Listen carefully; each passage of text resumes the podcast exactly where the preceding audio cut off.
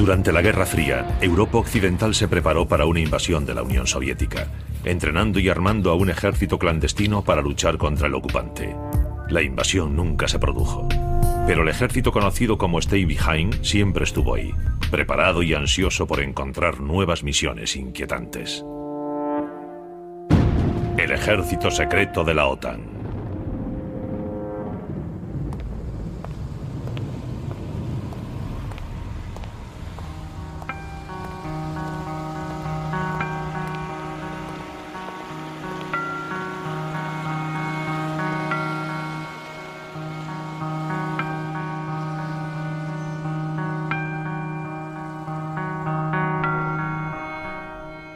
Este era el único banco de Milán que seguía abierto después de las 4 de la tarde. Aquel día a las 4.30 yo había firmado un contrato entre dos agricultores ancianos. Un compañero me llamó y me dijo que subiera al piso de arriba porque necesitaba unos papeles. Cuando llegué me di cuenta de que había olvidado el recibo. Abrí la ventana, intenté llamar a aquellas dos personas, pero no me oyeron. Así que cerré la ventana e hice algo que no solía hacer nunca. Me apoyé de espalda sobre el cristal.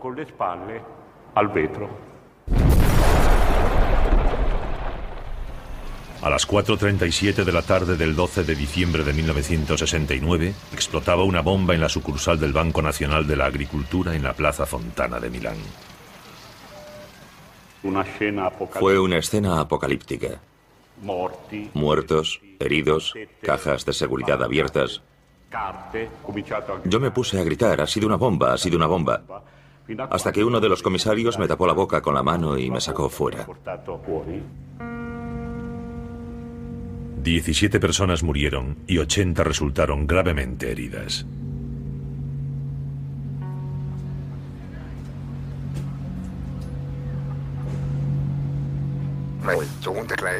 Mi hijo pequeño, Ignaz, volvió de su primer día de clase. Y me preguntó, papá, ¿podemos ir a la Oktoberfest? Yo le contesté que sí, que iríamos. Se subieron al tren fantasma y mi hija, que era mayor que él, se bajó llorando. Así que su hermano le llamó Miedica.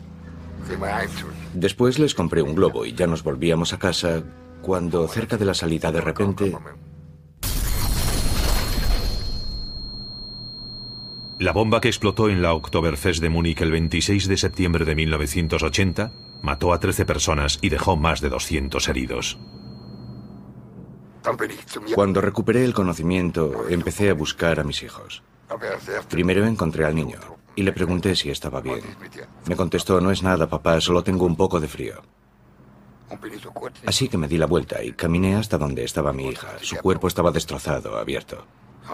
Me dijo, y nunca olvidaré sus palabras, papá, ayúdame, me duele mucho. Después murió.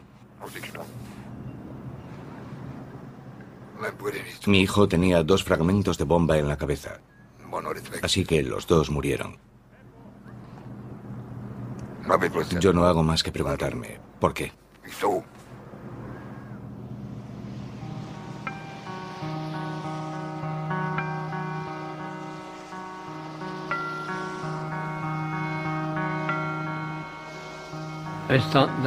La cena ya estaba lista y estábamos esperando a mi hija, a mi yerno y a sus dos hijos. El sábado nos reuníamos toda la familia y de repente oí un tiroteo en el supermercado del Heiss. Salimos corriendo a la terraza y mi mujer gritó, mis hijos, mis hijos. Le dije que se calmase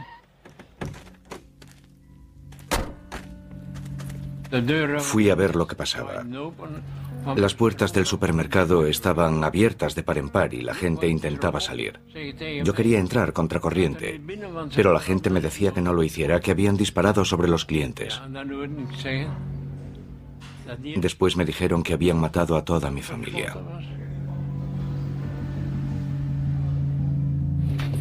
El 9 de noviembre de 1985, un grupo de hombres armados abrió fuego en el supermercado del Heis, en Als, Bélgica. Hombres, mujeres y niños fueron tiroteados. Ocho murieron y ocho resultaron heridos. Nadie lo entendió. No era una acción típica de gángster. Los gángsters no matan niños. Lo haces si te ordenan que lo hagas. Igual que máquinas.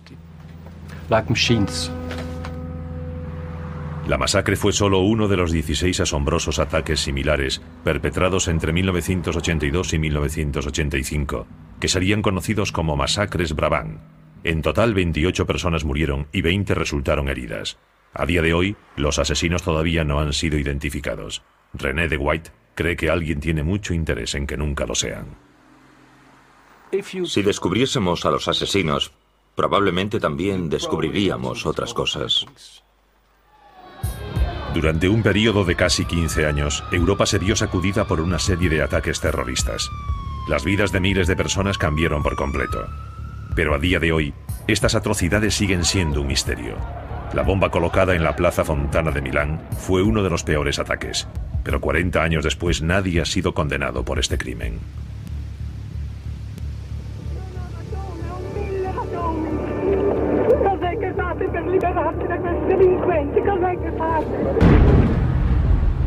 El fiscal Guido Salvini ha intentado más de una vez condenar a los hombres a quienes cree responsables del atentado. Cuando reabrimos la investigación en 1991, nadie había sido condenado. Los únicos condenados habían sido el general Maletti y el capitán Labruna, que habían intentado torpedear la investigación. Dos agentes de alto rango del servicio secreto italiano fueron condenados a penas de prisión en 1979 por ocultar y proteger a sospechosos clave. Los servicios secretos habían obstruido el trabajo de la autoridad judicial, ocultando pruebas y enterrando informes. Y cuando ciertas personas quisieron hablar, se decidió que lo mejor era cerrar la fuente, amordazarlos y comentar, no queremos oír lo que tienen que decir. Los investigadores de otros países también vieron cómo se saboteaban sus investigaciones. La explosión de Múnich fue provocada por una sofisticada bomba casera de tubo, pero apenas unas semanas después del atentado, la policía concluyó que un único extremista, Gundolf Koechler, era el responsable. Fue encontrado entre los muertos. Aunque numerosos testigos declararon que habían visto a Koechler en compañía de dos personas justo antes de la explosión, y a pesar de que Koechler era miembro de un grupo paramilitar de extrema derecha, la policía no encontró más sospechosos y cerró la investigación. Ignaz Platzer y su abogado Werner Dietrich creen que podrían estar ante una tapadera. Quieren que se reabra la investigación. Muchos de los testigos que fueron interrogados por el Departamento de Investigación Criminal declararon, nos hicieron sentir como si fuésemos los criminales. Nos interrogaron con tal dureza que tuvimos la impresión de que los investigadores tenían su propia teoría y que nuestras pruebas, que la contradecían, no eran bienvenidas y, por lo tanto, fueron tachadas de irrelevantes o poco fiables.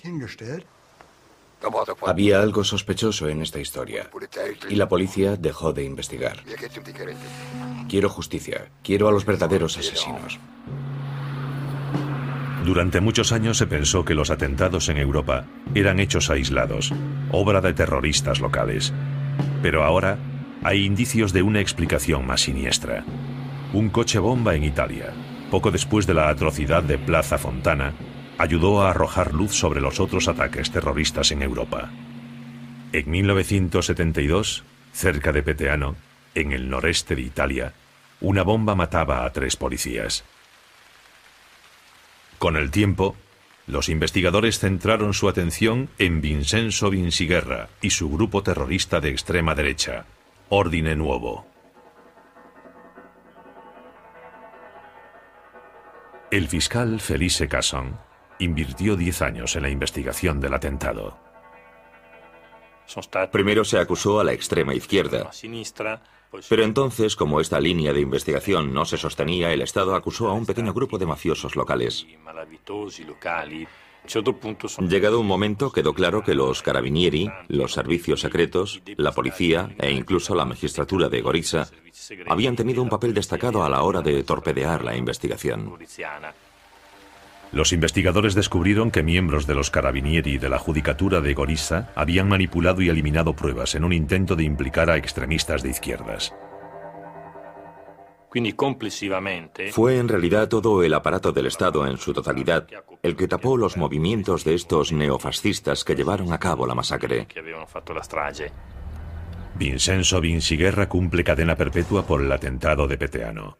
Pero cuando declaró ante el tribunal a mediados de los 80, mantuvo que él y su grupo de derechas estaban protegidos y financiados por una organización más importante en la sombra, relacionada a los más altos niveles con los servicios secretos del ejército.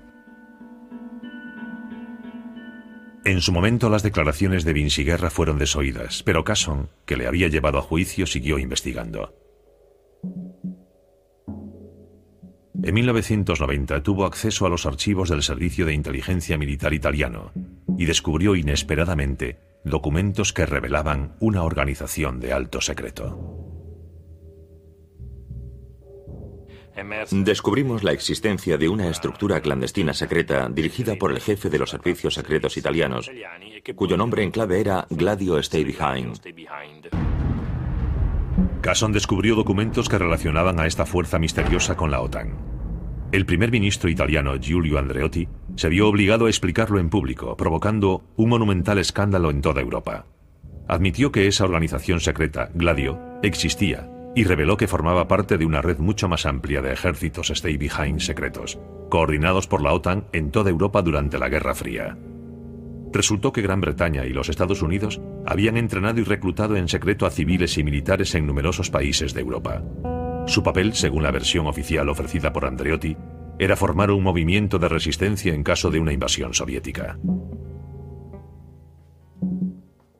El Stay Behind en Europa fue organizado por la OTAN. Se pretendía crear una organización que, en caso de una invasión soviética de Europa Occidental, tuviese en cierta medida una estructura.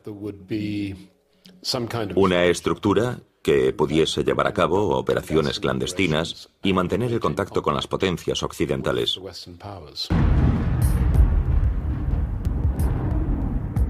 Era una época muy diferente de la actual. Estábamos todavía en plena Guerra Fría, estábamos en plena confrontación entre el este y el oeste.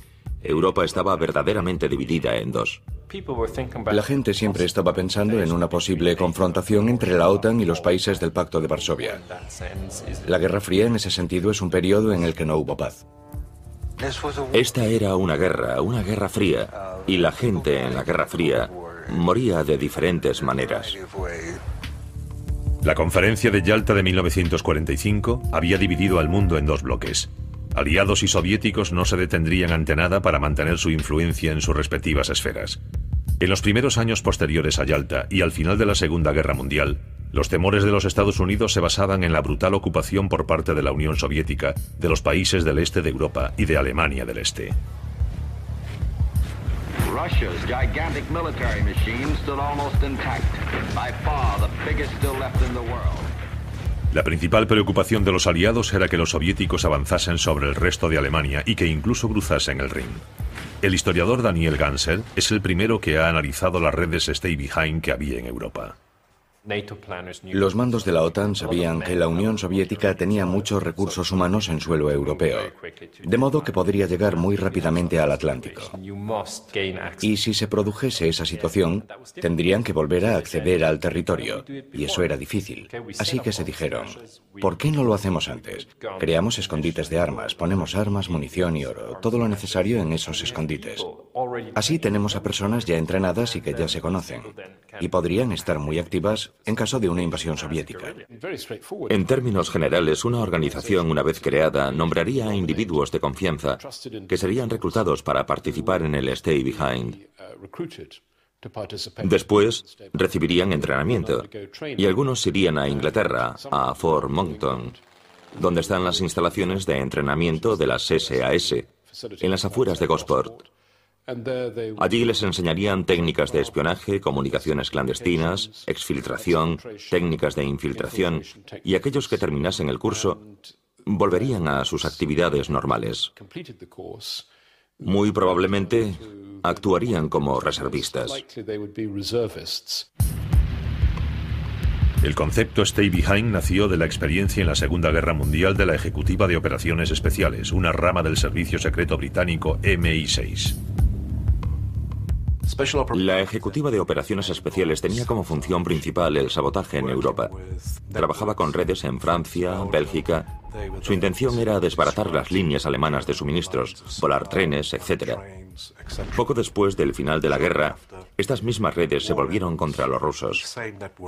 Los estadounidenses llegaron a finales de la década de 1940 con un montón de dinero. Tenían los recursos, tenían el equipo, podían superar al MI6 en todos los campos. We're going to send the men who can train them to fight that kind of war.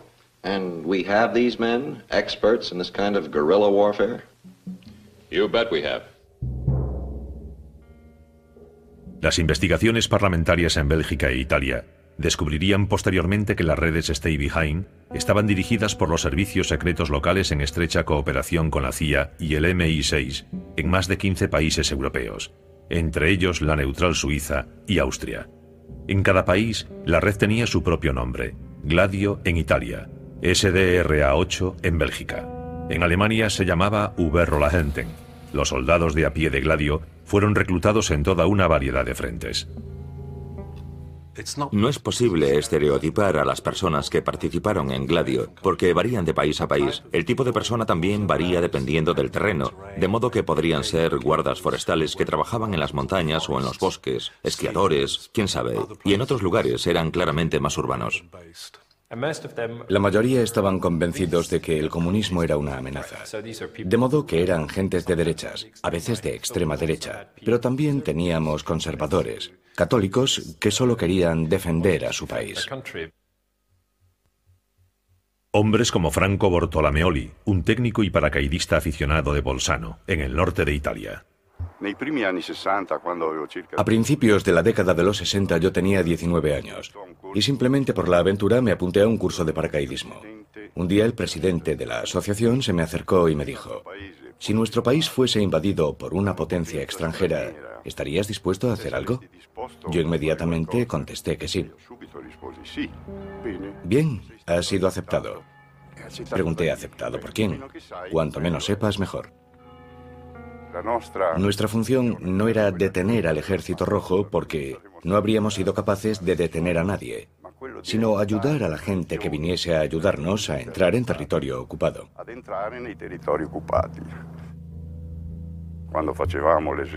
Durante el entrenamiento, nos dijeron que un día concreto, a una hora y un minuto concretos, llegaría un avión del que saltarían uno o dos equipos de soldados ingleses o americanos, fuerzas especiales que entrarían en acción. La hipótesis era que tal vez tendrían que tomar un cuartel del ejército invasor. Al igual que en Italia, la red belga Stay Behind se entrenaba en secreto durante maniobras militares regulares. Jean-Claude Marlet era el comandante del cuartel de Bielsam. En los años 80, esta era la sede de las maniobras de entrenamiento anuales del ejército belga, denominadas Oesling. En las maniobras Oesling participaban efectivos de Bélgica, de Luxemburgo y de las fuerzas especiales estadounidenses destinadas en Alemania. De modo que había efectivos tradicionales, pero también secretos, efectivos ocultos, efectivos con motivaciones y técnicas extremadamente confidenciales. Eran unas maniobras prácticamente secretas. Sin embargo, se realizaban dentro de actividades absolutamente regulares. Pero lo que ocurría durante las maniobras era otra cosa.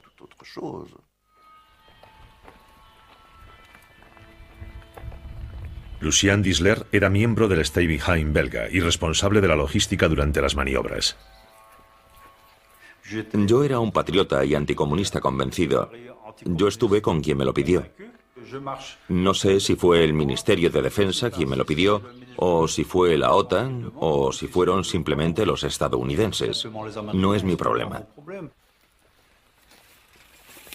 La noche del 12 de mayo de 1984, el cuartel Ratz en Bielsam, al este de Bélgica, fue atacado por un grupo de hombres perfectamente entrenados.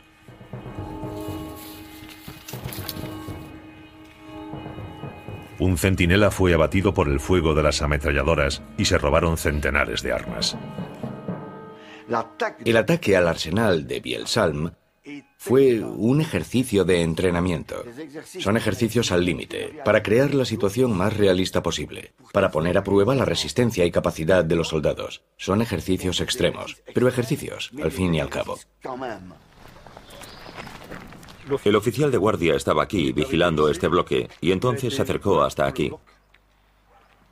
En ese momento el otro salió desde esa esquina y le disparó con una ametralladora. El oficial cayó al suelo gravemente herido. Desde aquel día siempre había pensado que el ataque había sido un error de las maniobras, un accidente. Pero entonces, años después, me encontré cara a cara con el oficial al que habían disparado.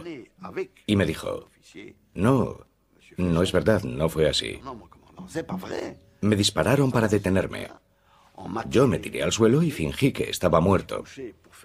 Entonces el tirador se acercó a mí e intentó matarme con una ráfaga de ametralladora. En ese momento me di cuenta de que no había sido un accidente, sino un intento de asesinato. Milagrosamente el guardia sobrevivió. Tras el ataque, los ejércitos belga y estadounidense negaron cualquier tipo de participación. Las autoridades sospechaban que Lucien Disler había tomado parte en el ataque, algo que él niega. No puedo decir que sé quién ha disparado. Si lo supiese, no estoy seguro de si lo diría. Porque tengo 70 años, pero quiero vivir algunos más. Es sencillo, no quiero aparecer muerto, colgado de un árbol, como un amigo mío en el sur de Francia. Sé las técnicas que utiliza esta gente. Jean-Claude Marler cree que el asalto a Bielsan y la acción en el supermercado de Brabant podrían estar relacionados. Mucho antes de mí ha habido altos magistrados, policías serios e investigadores que han encontrado semejanzas entre el asalto a Bielsalm y los asesinatos de Brabant. Yo he analizado minuciosamente la forma en que intentaron matar al centinela de Bielsalm y cómo murieron algunas de las víctimas de Brabant. Se trata de asesinos extremadamente lúcidos, perfectamente organizados, fríos, con un modus operandi totalmente militar.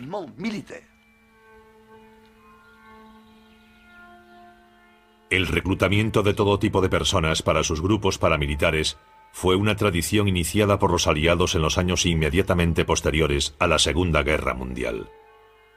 Se habían tomado muy en serio el viejo dicho, el enemigo de mi enemigo es mi amigo, y habían alistado a destacados nazis para la causa antisoviética.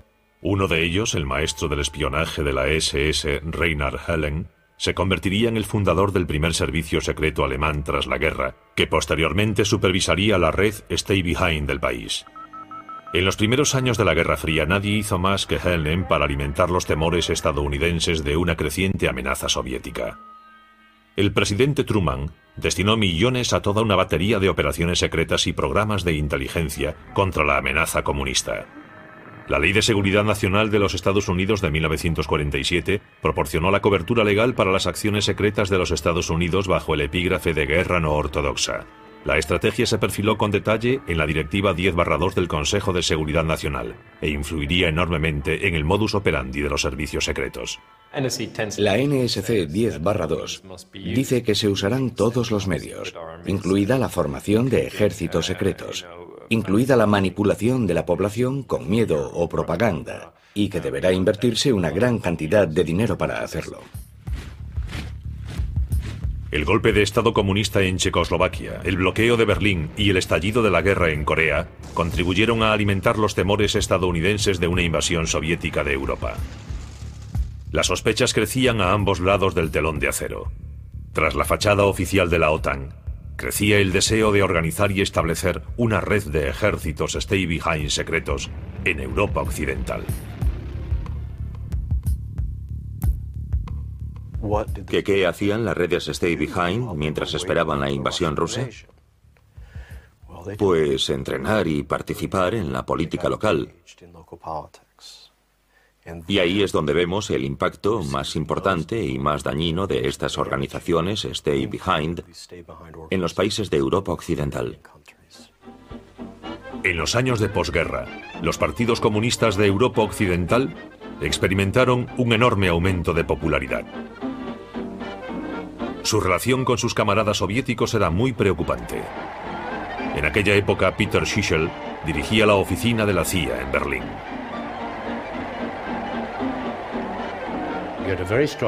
Teníamos un partido comunista italiano muy fuerte, un partido comunista francés fuerte, y había una sensación de inseguridad, porque sabíamos que los rusos se servían de estos partidos comunistas para su acción política. A medida que aumentaba el riesgo de una victoria política comunista, la estrategia de Stay Behind dejó de pensar en la amenaza de una invasión para centrarse en el enemigo interior. El documento más importante para un historiador ahora mismo está fechado el 1 de junio de 1959.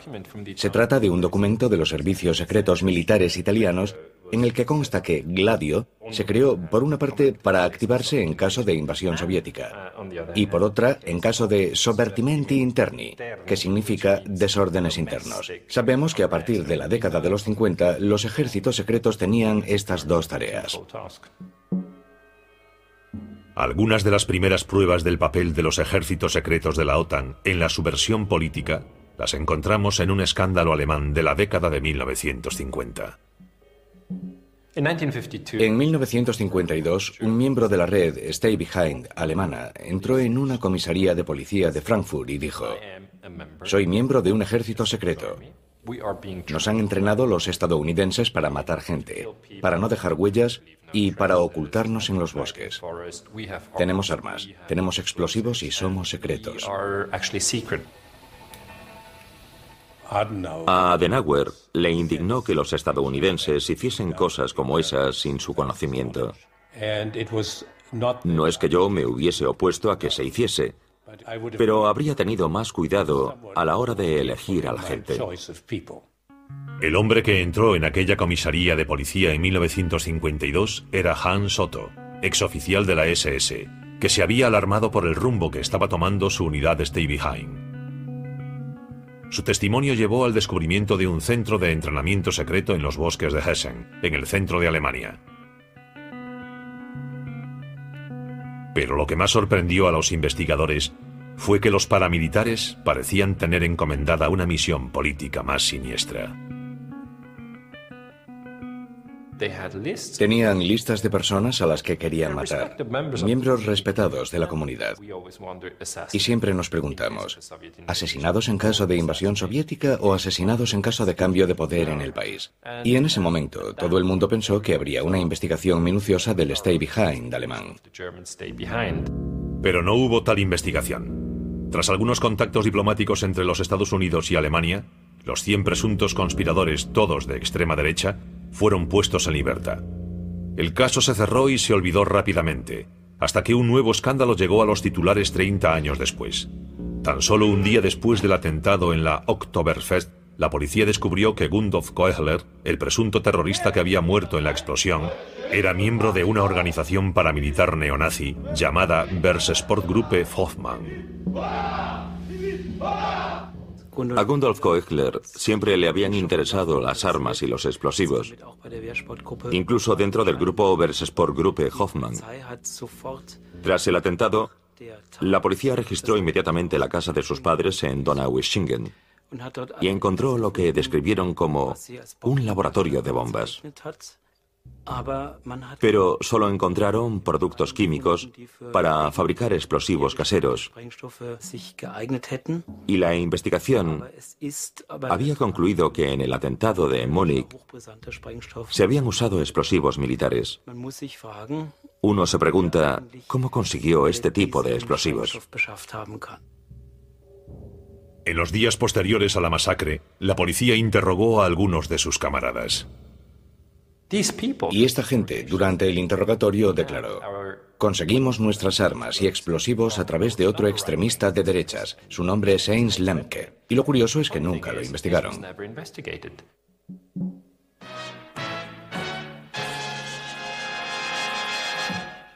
Guten Abend, meine Damen und Herren. Das Ausmaß der von Rechtsextremisten angelegten Waffenlager in der Lüneburger Heide ist größer als bisher angenommen wurde.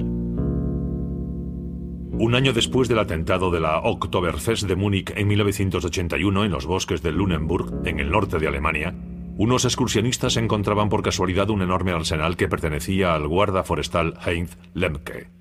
Lemke era un activista de derechas con amplios contactos con el mundo neonazi alemán. El Servicio Secreto de Alemania del Este, la Stasi, había indicado la localización exacta de los transmisores usados por los grupos Steibenheim de Alemania Occidental. Uno de ellos fue encontrado en Lunenberg, muy cerca de la casa de Lemke y de los lugares donde se encontraron las armas.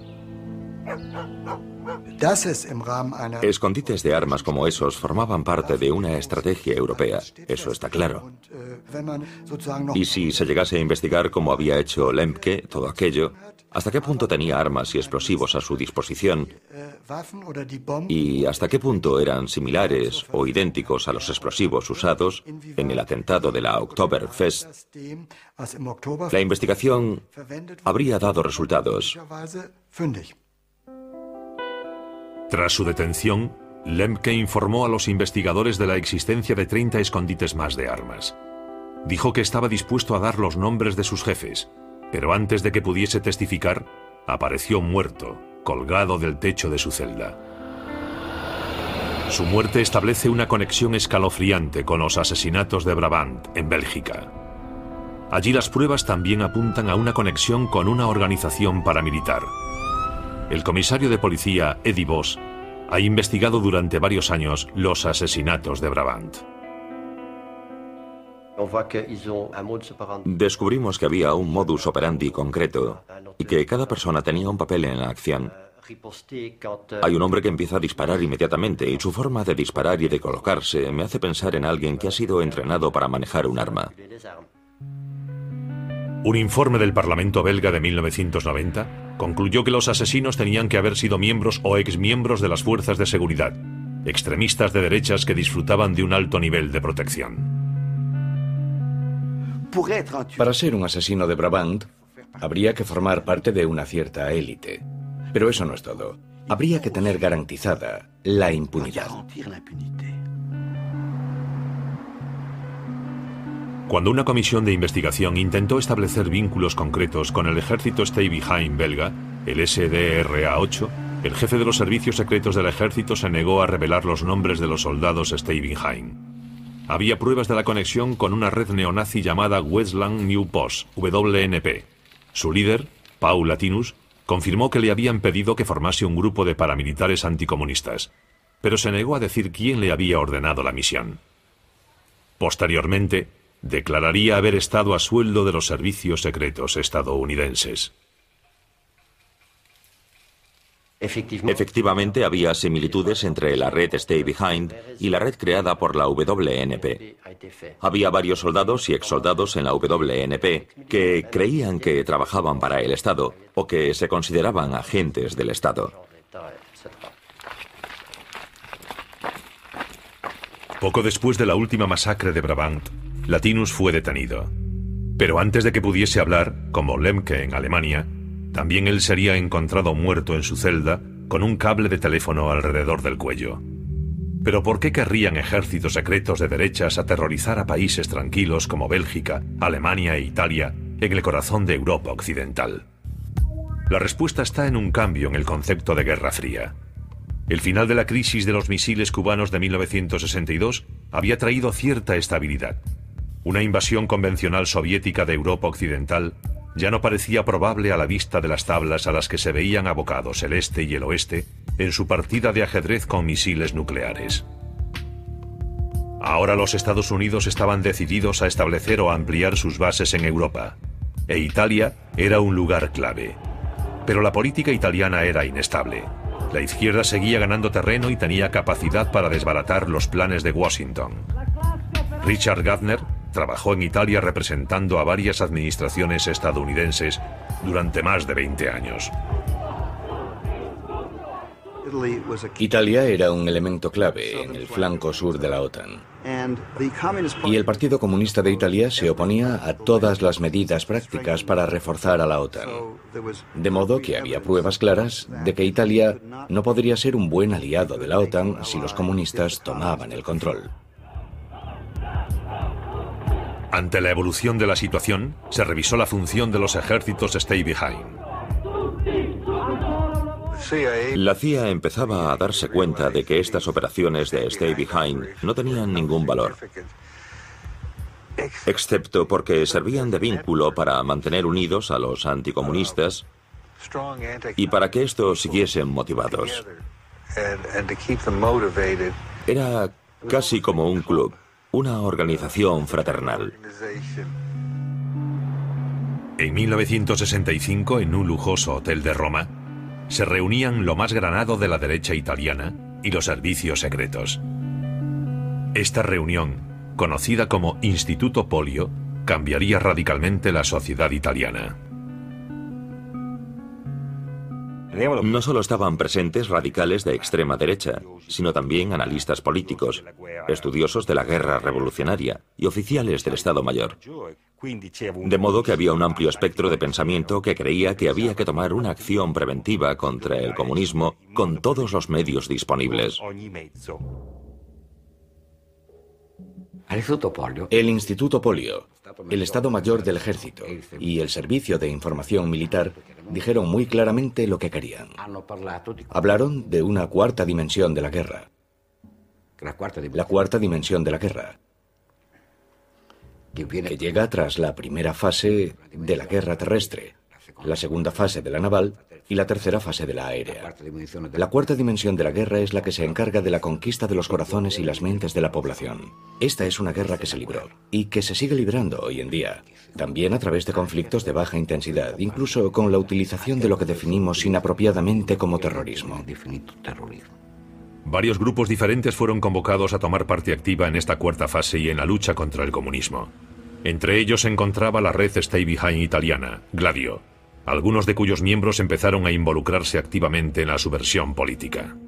El militante de a pie, el soldado de Gladio, no sabía quién tenía por encima en la escala jerárquica sobre su cabeza.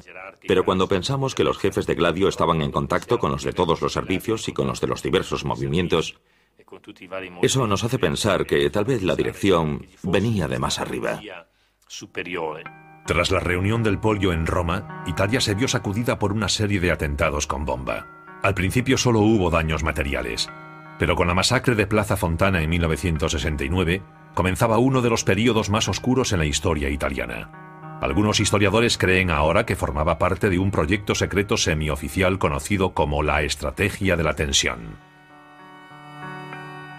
La estrategia de la tensión fue un fenómeno complejo en el que las diferentes figuras que participaron no compartían los mismos objetivos. Había grupos de extrema derecha que realmente querían destruir el sistema democrático con un golpe de Estado, como en otros países. A su lado, por supuesto, estaba la mayor parte de los jefes militares, una parte de los servicios secretos y de las fuerzas conservadoras en general, que usaban a este primer grupo, pero que, en vez de apuntarse a un golpe de Estado propiamente dicho, lo hacían a una estabilización de las instituciones. Desestabilizar el orden público para estabilizar el orden político y para justificar una intervención represora que sería recibida con alivio por la población. La gente quiere vivir en paz, quiere andar tranquila por la calle. No quiere correr el riesgo de entrar en un banco o subirse a un tren y morir porque un asesino desconocido ha puesto una bomba.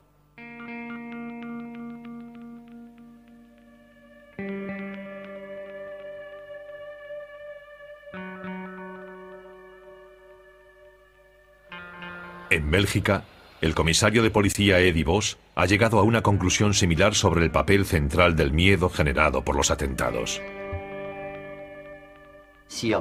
Aquí en Bélgica teníamos soldados en casi todos los aparcamientos de las grandes superficies.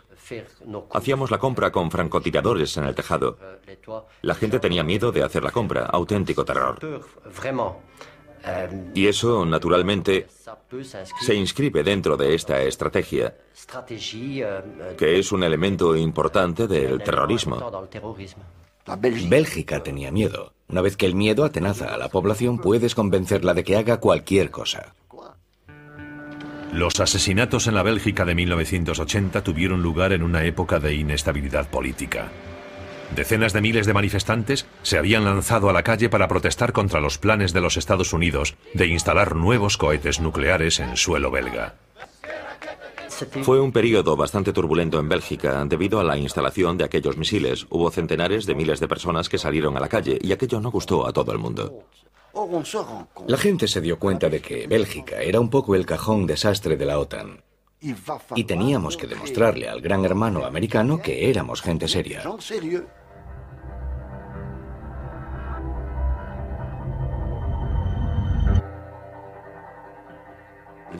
Los asesinatos de Brabant se terminaron porque habían cumplido su misión. El shock emocional fue suficiente para que el Estado belga saliese de su estado de letargo y se reforzase. Es así. En Alemania la bomba de la Oktoberfest también explotó en un momento crucial. El canciller del Partido Socialdemócrata Helmut Schmidt era considerado por algunos demasiado débil para hacer frente al terrorismo de extrema izquierda de la facción del Ejército Rojo y a los movimientos antinucleares que estaban surgiendo. Según la prensa, elementos del servicio secreto estaban decididos a llevar a un hombre de la línea dura, Franz Joseph Strauss, al poder. Los investigadores creen que la Stay Behind usó la estrategia de la tensión para desacreditar a la izquierda y animar a la población, acobardada por el terrorismo, a entregar el poder a gobiernos centristas fiables en Europa Occidental, pero no en Gran Bretaña. Los servicios secretos del Reino Unido son una organización independiente y no pueden participar en política partidista. Hay muchas personas que trabajan en los servicios secretos y que son de izquierdas. Y me imagino que su participación con la derecha ha sido simplemente para penetrar en las organizaciones políticas. Los servicios de seguridad no tienen órdenes y que yo sepa nunca han saboteado organizaciones políticas. La interferencia de los servicios secretos extranjeros en la política europea tal vez sea difícil de demostrar, pero hay pruebas de su existencia en la investigación de Plaza Fontana. El descubrimiento tal vez más interesante que hicimos durante la investigación fue la relación entre las células de Ordine Nuovo que operaban sobre todo en el Véneto y las bases estadounidenses situadas en esa región. Visité nuestra base en Roma en septiembre-octubre de 1969 y el jefe de la base me dijo que tenía algunos problemas con inteligencia naval porque querían llevar a cabo algunas operaciones en territorio italiano, operaciones clandestinas, y parecía enfadado. Me dijo, les he dicho que no me importa que hagan sus operaciones, siempre que no interfieran con el trabajo de la CIA. Durante la investigación del atentado de Plaza Fontana, el fiscal Guido Salvini demostró la participación de Carlo Di Giglio, terrorista de la organización paramilitar de extrema derecha Ordine Nuovo e informador de la inteligencia naval de los Estados Unidos. Di Giglio era un militante de Ordine Nuevo que se ocupaba del aspecto logístico. Era un gran experto en armas y un personaje central. Este hombre frecuentaba las bases de los Estados Unidos, como la de Verona, dado que formaba parte de la red de informadores de los Estados Unidos. Les informaba sobre sus actividades y también recibía instrucciones de ellos. Así que era una especie de agente doble y todo esto nos lo contó con grandísimo lujo de detalles. Cuando se habla de Carlo Di Giglio y del papel que pudo haber tenido en el atentado de Plaza Fontana, hay que describirlo con propiedad. No como un fascista, sino como un agente de los servicios secretos, hijo de un agente de los servicios secretos. Y fueron los servicios secretos los que le impusieron que trabajase con la derecha.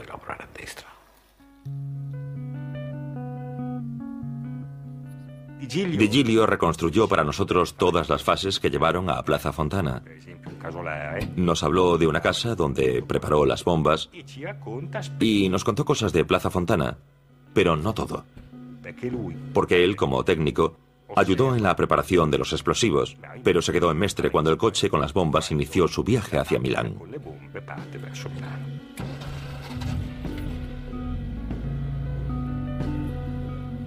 Plaza Fontana se concibió con el propósito de permitir al presidente de la República y al gobierno en ejercicio proclamar el estado de emergencia. Era un golpe de estado institucional. En 1969 el mecanismo parecía perfecto.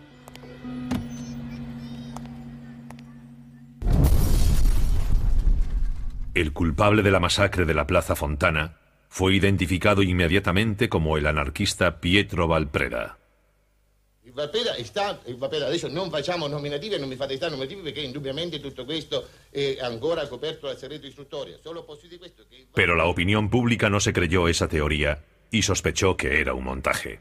Durante tres días el país estuvo paralizado, pero el presidente italiano no declaró el estado de emergencia que Vinci Guerra y sus camaradas habrían deseado. Pero este no fue el final a la estrategia de la tensión.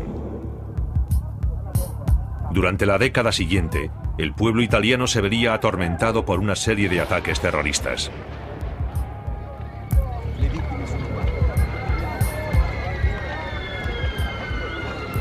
El clímax llegó con el atentado en la estación de Bolonia, que dejó 85 muertos y más de 200 heridos. Estos sucesos han llevado al terrorista Vinci Guerra a creer que los grupos de ultraderecha, como el suyo propio, estaban manipulados por el Estado. Cuando me opongo al discurso que dice que la serie de masacres que se produjeron en Italia fueron cosa de fascistas, lo hago porque sé que todos esos atentados fueron perpetrados por hombres que trabajaban para el aparato del Estado. Estaban todos relacionados con el aparato y siempre fueron protegidos y ocultados por ese aparato. A pesar de los más de 20 juicios, casi todos los acusados de participar en los ataques terroristas se habían librado de la cárcel. Hombres como Gianni Maletti, un cargo importante de los servicios secretos italianos, que fue condenado por proteger a los terroristas de Ordine Nuovo, pero que huyó a Sudáfrica antes de cumplir su condena. Odelfo Sorsi, de quien se sospecha que planeó el atentado de Plaza Fontana, pero que ahora vive en Japón. Durante años he estado convencido de que puedes cometer errores de buena fe. Al final fui yo quien cometió el error al pertenecer a esta organización. Pero llegado un momento hay que decir la verdad. En Italia muchos de los atentados terroristas todavía no se han resuelto. En el atentado principal, el de la Plaza Fontana, no tenemos ningún responsable desde el punto de vista judicial. Aunque histórica y políticamente hay una verdad en los miles y miles de documentos recopilados por la comisión que investigó los atentados. Lo mismo ocurre en Bélgica. Muchos siguen esperando las respuestas que hasta ahora no ha dado la investigación Brabant. Un Estado que acepta que se maten a 16 hombres, mujeres y niños en tres atentados en dos días, simplemente porque habían escogido el lugar equivocado en el momento inoportuno para hacer sus compras, es un Estado que no merece respeto y no merece sobrevivir. ¿Cómo quieren que un pueblo tenga confianza en el futuro cuando asesinan a tiros a 16 personas en el espacio de unos minutos y a nadie le importan los resultados? Supongo que todavía hoy hay gente que no quiere que se conozca la verdad. Estoy segura. Al menos en Múnich todavía hay esperanza de que los auténticos instigadores de la matanza de la Oktoberfest sean llevados algún día ante la justicia. La mejor oportunidad de averiguar quién estaba realmente detrás de este atentado se presentó justo después de que explotase la bomba. Los testigos que declararon que Keller iba acompañado deberían haber sido interrogados con mayor rigor. Hoy hay pruebas recogidas en el escenario de un crimen que pueden ser analizadas con los últimos métodos científicos.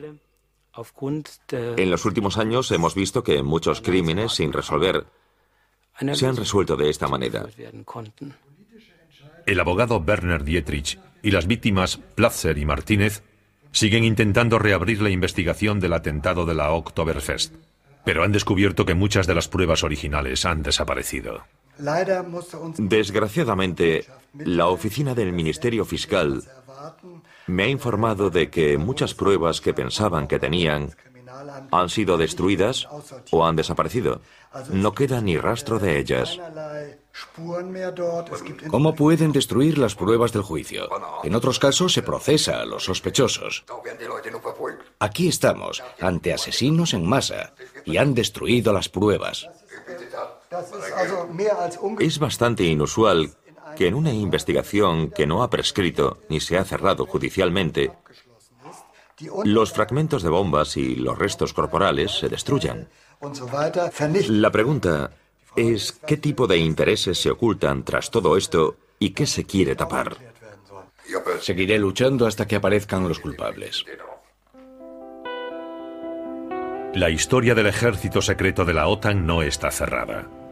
En noviembre de 1990, el Parlamento Europeo condenó a Gladio y Stay Behind. Solicitó una investigación completa, que todavía no se ha llevado a cabo, y el total desmantelamiento de estas estructuras paramilitares. Pero casi 20 años después, no hay ninguna prueba de que estos ejércitos secretos hayan sido licenciados. Esas personas a las que les entusiasman las operaciones secretas deberían recordar, en primer lugar, que no son secretas durante mucho tiempo. Y deberían preguntarse si su operación se hiciese pública, ¿cuál sería la reacción no solo en los Estados Unidos, sino en el país involucrado? ¿Qué haría eso a la autoridad moral de los Estados Unidos?